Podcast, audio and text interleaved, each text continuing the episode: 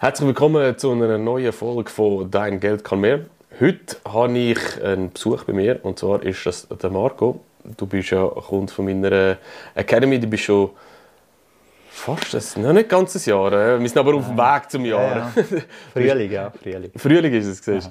Du bist auch im, im Eis, im Investor Circle bei mir. Ähm, bist sehr interessiert am Thema, also privat wie auch geschäftlich.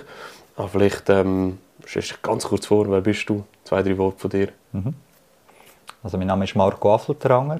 Ich komme aus dem Finanzbereich, äh, Rechnungswesen, Treuhand seit jeher. Und ja, das Thema mit Bitcoin fasziniert mich eigentlich, jetzt sage ich seit etwa zwei Jahren. So ein bisschen das Rabbit Hole reingekommen bin. Das war so Weihnachten 2020, gewesen, ja. Okay. Wie, wie bist du in die, auf das Thema gekommen? Warum? Ja, es geht tatsächlich schon ins Jahr 2016 zurück. Ich habe damals, als so ein bisschen die äh, ICOs rausgekommen sind. Also Initial Coin Offerings, das sind Ja, so die, genau. jeder hat einen Coin können machen da zumal Ja, richtig, und, ja, und genau. dann- Und das ist wirklich, damals war so ein bisschen meine erste Bitcoin-Transaktion. Mal schauen, das war wirklich 2016. Gewesen. Und damals hast du auch noch nicht können, wenn in die äh, einzelnen Kryptowährungen finanziert hast, hast du auch noch nicht können, äh, mit USD oder mit äh, Schweizer Franken oder mit Kreditkarte einzahlen. Das ist ja damals immer noch alles über Bitcoin gelaufen. Und darum habe ich damals eben meine erste Bitcoin-Transaktion gemacht. Und das ist dann nachher gewechselt in das ICO und Hast ja. du in einen Coin investiert? ja, irgendeinen Coin, genau. Den habe ich dann, ich glaube 2020, als ich mich mehr mit dem Thema befasst habe, habe ich dann den verkauft und habe es noch können rausnehmen ja. Also hast du keinen Verlust gemacht? Ja, mal schon auch. ist schon, ist schon ein riesen Hype gewesen, oder 2017, 2018. Eben. Alle haben da ihre Coin gemacht, ihre, ihre Tokens und äh, schlussendlich ja, ist schon ein riesen Hype gewesen, genau. Ja. Okay, also du bist so in 2016, 2017 Ja. in das Thema reingekommen. Genau. Wie? Wie bist du aufmerksam geworden darauf? Hast du Ja. nicht irgendwie gesucht, ICO oder so? Nein, durch, durch irgendjemanden, den ich sonst kennt habe, habe ich mich mal angesprochen, schau da und da ist irgendetwas, hast du schon gehört von Blockchain, von Bitcoin und so. Ich natürlich nichts gewusst davon und dann halt einfach sage, eben blind in das Projekt investiert. Es war eben indirekt mit Bitcoin, gewesen, es war dann in der Kryptowährung gewesen. und äh, ja, so war eigentlich das so ein mal der, der Stand gewesen. und dann später, ich glaube im 17, 18, dort wo der ganze Hype war, äh, sind so andere Sachen aufgekommen. Dort habe ich dann einmal Bitcoin gekauft, diverse andere Kryptowährungen ohne genaues Wissen. Ist auch jeden Tag dort damals natürlich brutal explodiert und es war lässig gewesen, um zu sehen, wie sich das vermehrt. Und wenn dann nachher im 18 alles wieder abgestürzt ist, wie die meisten, habe ich halt nicht mehr ins Portfolio hineingeschaut, habe es eigentlich wie vergessen. Ich hatte diverse Coins, gehabt, die halt 90, 95 Prozent weniger waren, plus auch noch einen kleinen Bitcoin-Bestand. Okay. Und das ist dann eigentlich so weitergelaufen. Also haben wir nicht mehr beachtet, aber ich habe auch nichts verkauft. Und dann eben im 2020, dort, wo so ein bisschen der Hype wieder losgegangen ist, das war wirklich, glaube ich, vor zwei Jahren Weihnachten, gewesen, dort habe ich immer wieder mal ins Portfolio hineingeschaut und habe dann schon gewusst, wie viel das es vorher war und habe dann gesehen, okay, jetzt ist es so viel mehr, noch, noch viel mehr, oder? Und dann haben wir vielleicht einmal im Monat reingeschaut, irgendwann dann einmal in der Woche und dann jeden Tag und dann habe ich gemerkt, okay, ja, also das ist wirklich nur der Preis, der mich interessiert hat. Und anhand vom Preis, weil er dann halt extrem angestiegen ist, habe ich dann gefunden, ja gut, jetzt tue ich mich wieder mal informieren, was ist das genau, was gibt es dort für Chancen. Also logischerweise eben kann man sie ins Kapital ein bisschen vermehren.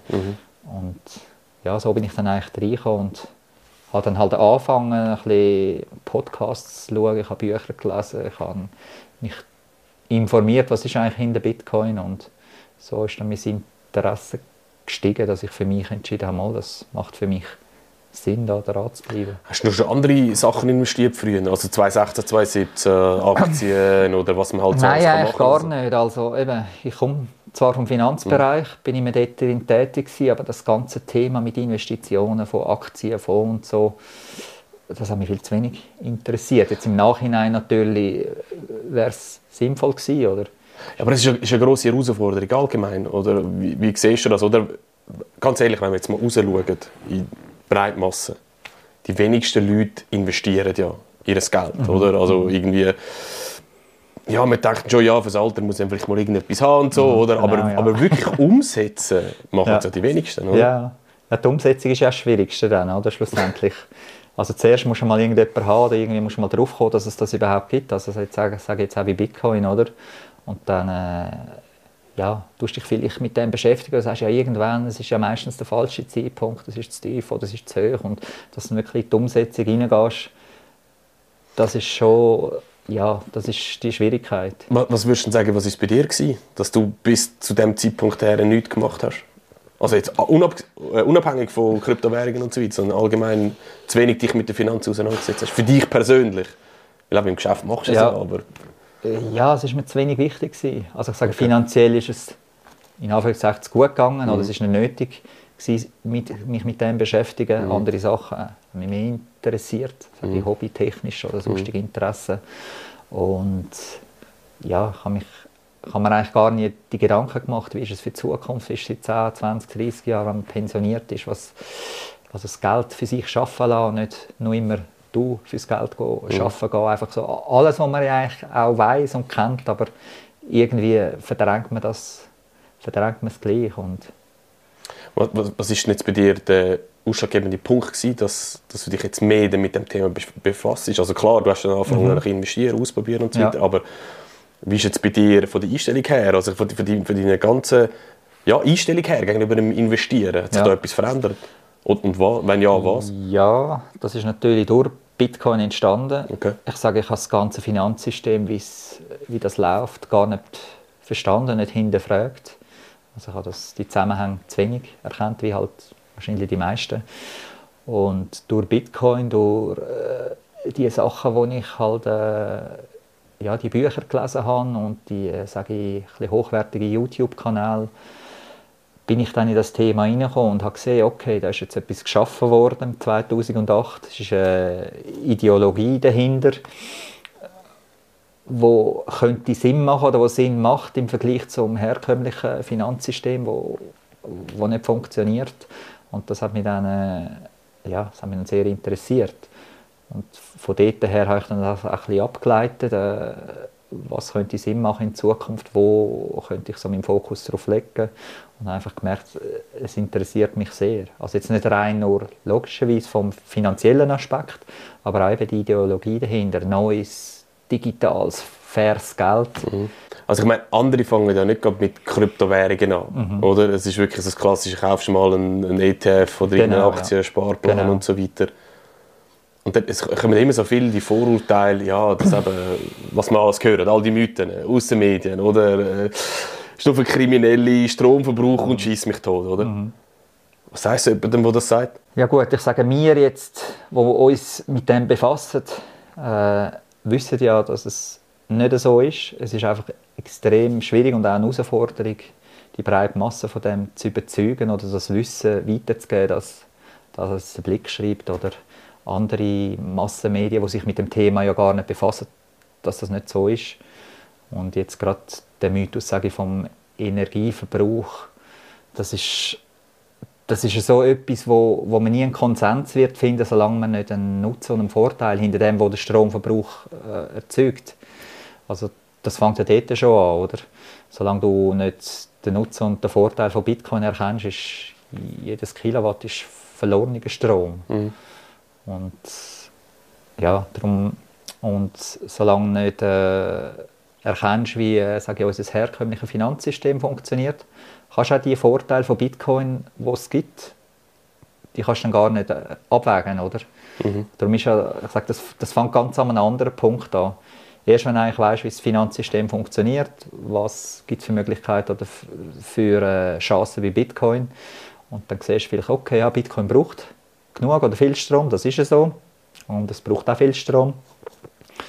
Aber vielleicht macht es ja Sinn, dass man den Stromverbrauch akzeptiert, wie eben äh, sagen Tumbler oder Wäschetrockner, das, das ist etwas, wo, wo unnötig ist, oder? Weil die Wäsche trocknet auch in der Luft so.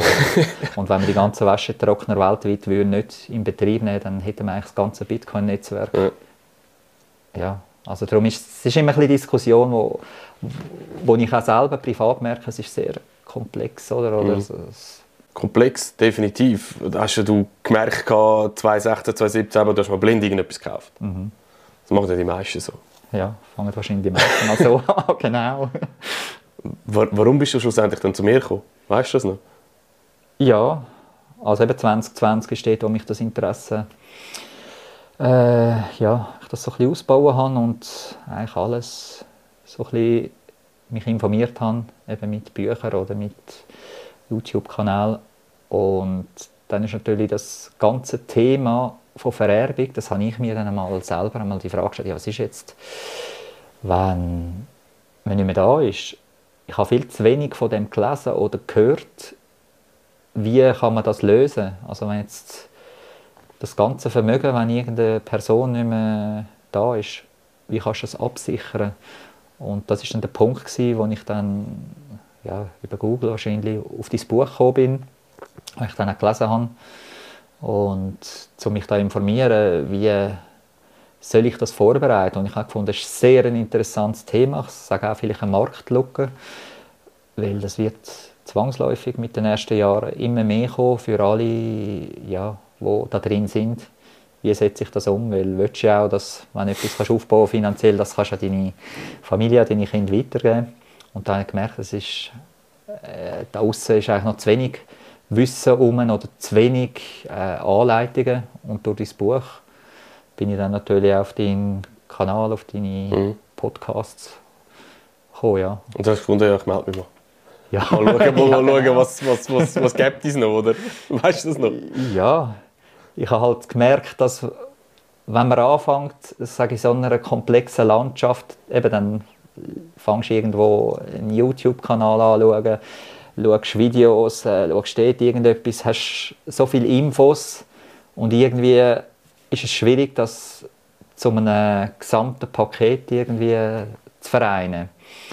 Und so habe ich dann gemerkt, ja, ich will irgendjemanden, der mich da leiten kann oder auch jemand, der sich seit Jahren mit dem Thema befasst. Und natürlich auch irgendwie eine Community, wo man sich austauschen kann, weil ich denke, du hast wahrscheinlich das Gleiche am Anfang gehabt. Du bist so ein bisschen allein unterwegs, also jetzt auch in meinem Umfeld sind wenige, sich, wenig bis niemand, der sich mit dem Thema auseinandersetzt oder interessiert.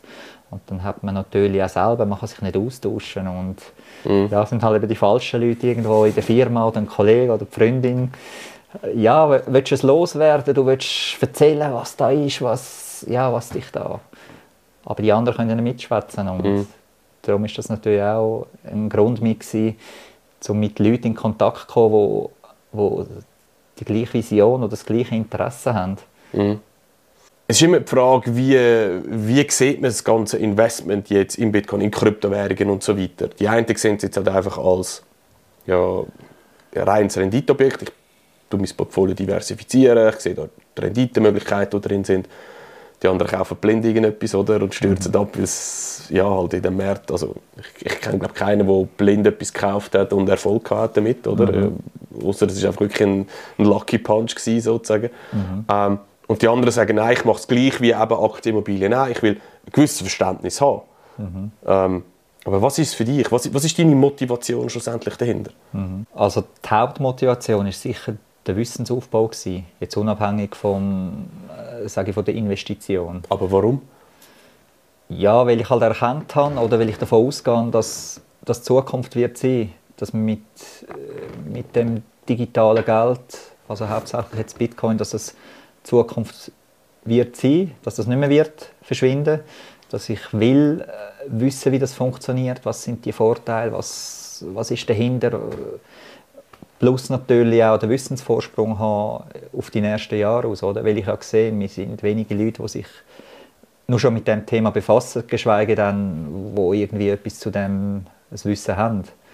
Und ich sehe einfach dahinter, je mehr ich Wissen habe, ist das für mich ein Vorteil. Sollte es dann später irgendwann nicht so eintreffen, ja, dann ist das für mich nicht eine verlorene Zeit. Oder und das ist eigentlich so mein Hauptargument und logischerweise von der Investitionsseite her würde ich mir die Chance geben, dass sage ich, meine Ersparnisse in den ersten Jahren einfach mehr werden. Mhm. Und wenn ich es auf dem Bankkonto lande, dann weiss ich, in zehn Jahren, es, es wird nicht mehr, es wird weniger sein. Oder also mit dem Gegenwert können wir uns weniger kaufen und darum zumindest ja, macht es für mich Sinn, mhm. da umzuschauen, was, was gibt es für Alternativen. Ja, aber das, das ist spannend, weil das, das höre ich immer wieder. Eben, es ist der, der Wissensvorsprung, früh in diesem Markt dabei zu sein. Ja, viele haben das Gefühl, ah, Bitcoin stand heute, ist er bei 16'000 Schweizer Franken, also etwa 17'000, 18'000 Dollar, irgendwie etwas und das rum. Und viele haben das Gefühl, ah, der Zug ist schon abgefahren. Mhm. Oder? Aber mhm. eigentlich, wenn man sich mit dem Thema befasst, dann merkst du, wir sind noch so weit entfernt von genau. einer riesigen Massenadaption. Ja. Und, und das finde ich spannend, was du gesagt hast. Also für dich ist auf der einen Seite der Wissensvorsprung, ja. wo du hast, wo du siehst, ah, da kommt etwas, mhm. wo die Finanzbranche wieder revolutionieren, die Welt mhm. wieder revolutionieren wo du natürlich den Wissensvorsprung kannst nutzen, um schlussendlich mhm. ähm, ja, halt, äh, finanziell auch besser da mhm.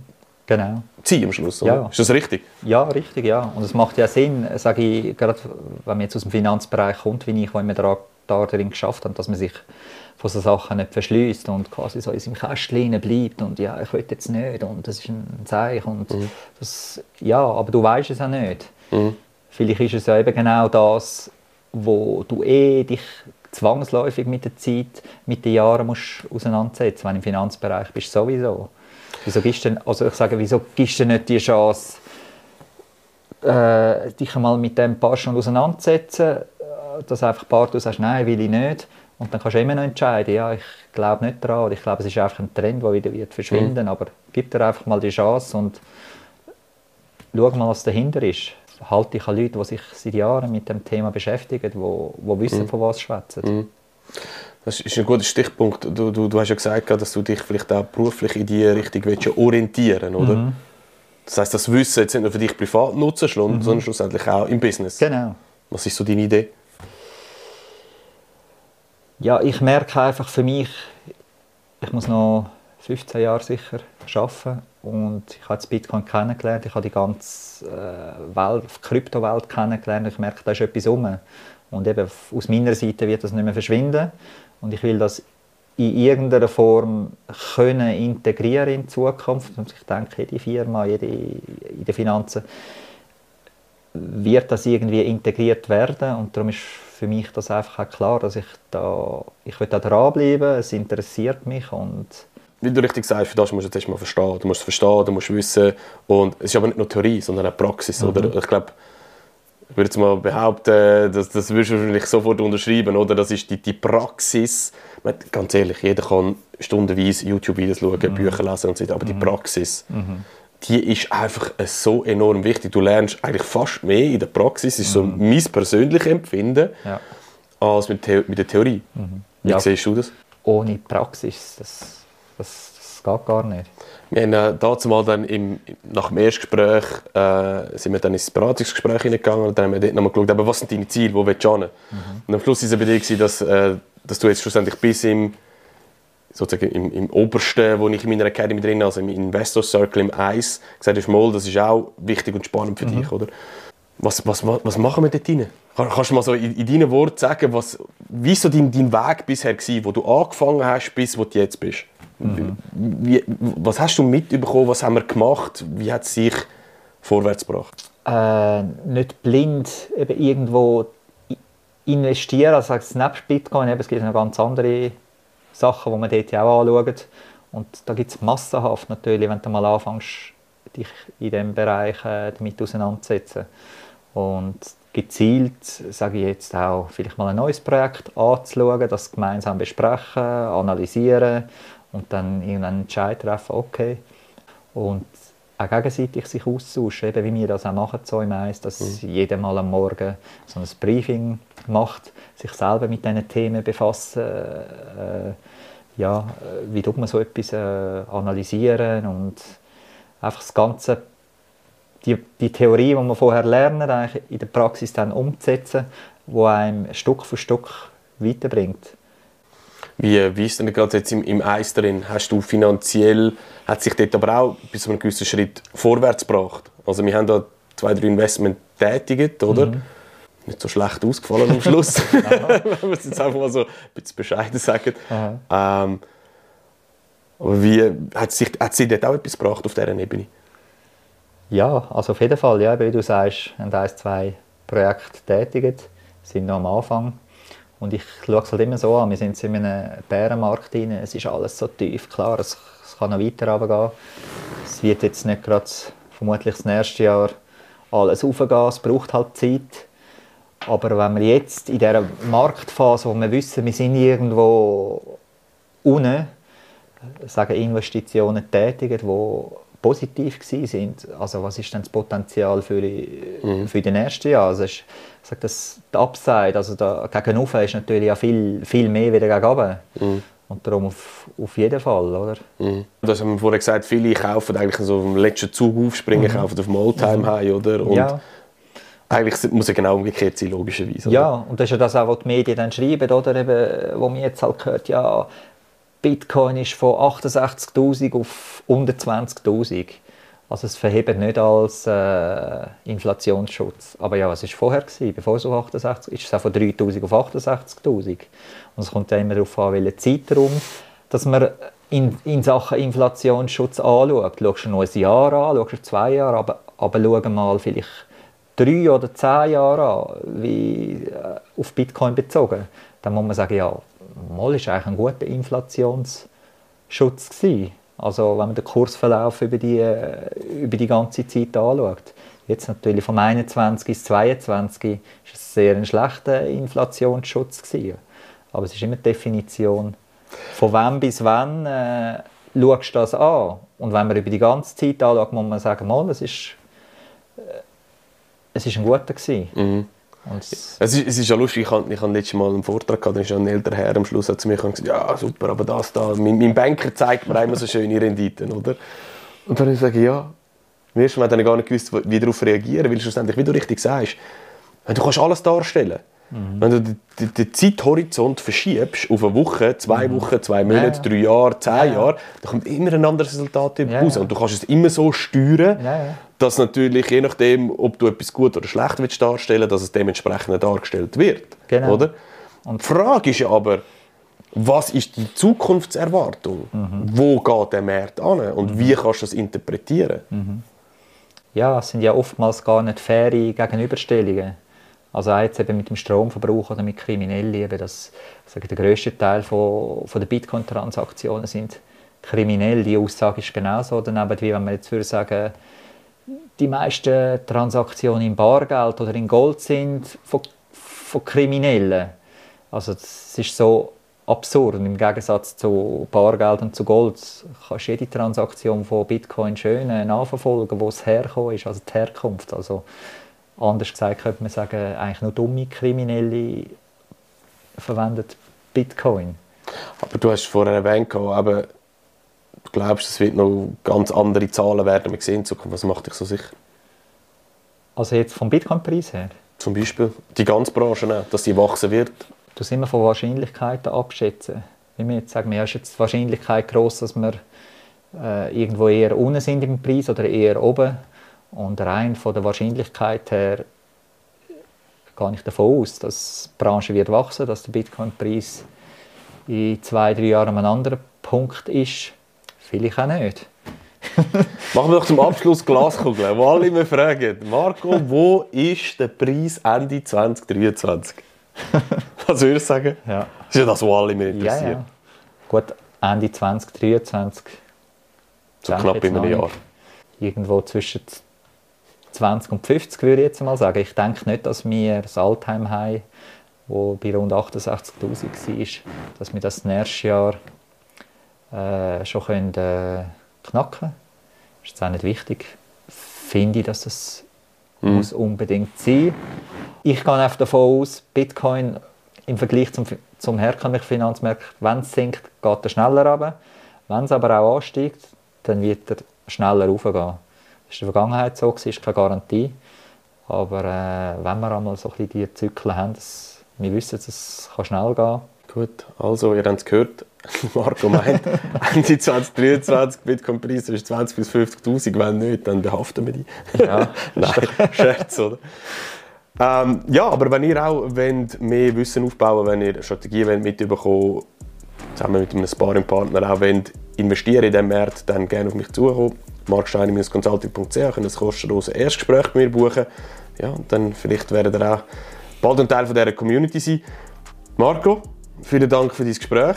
Und, ja, ähm, danke dir auch.